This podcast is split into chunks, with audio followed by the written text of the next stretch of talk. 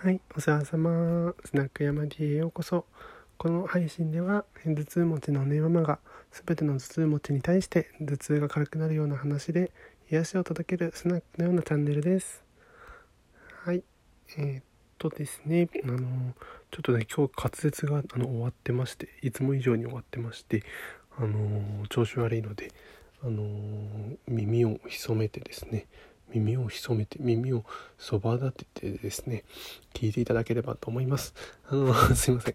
えー今日はちょっと主義主義主張みたいな話をしたいと思います。えーまずですね A と B というですね対立する意見があるとしますよね。で私はあのーまあ、スナックでですね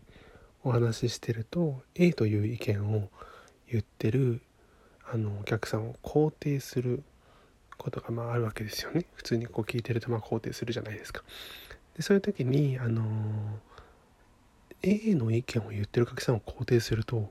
B という意見を否定しなきゃいけないというふうに思われてしまうんですけどもそうじゃないと思ってまして、えーどちらも肯定することができると思うんですっていう話です。A と B という対立する意見を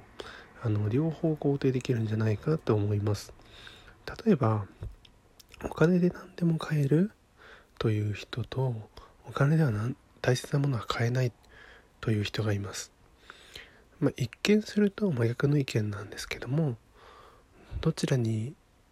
どちらにもですねそう思うに至った経緯があるんです。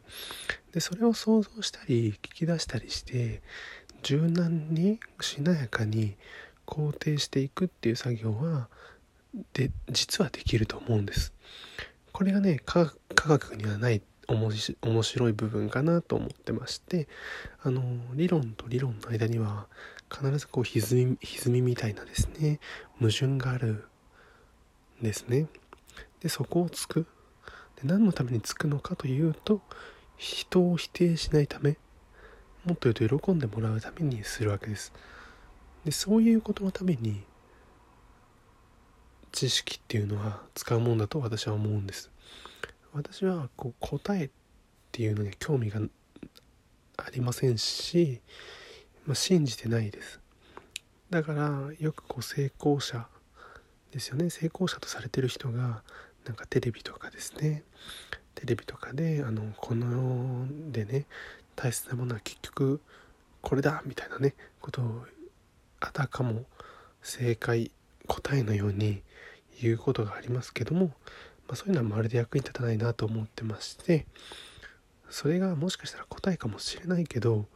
やっぱり情報っていうのは役に立たなきゃ意味がない。役に立つ情報っていうのは正しさじゃないんだよな。その時その人にとって必要かどうかっていうのが全てだと思ってます。正しくたって聞いた人が拒絶してね無視してしまっては意味がないんです。だから私はこう全力で間違ったことを言い続けたいと思います。嘘でもごまかしでもその人みんなが傷つかない選択っていうのをしていって全員を肯定していきたいなとこれまでもこれからも思います。以上です。最後までいらしてくださりありがとうございます。じゃあまたね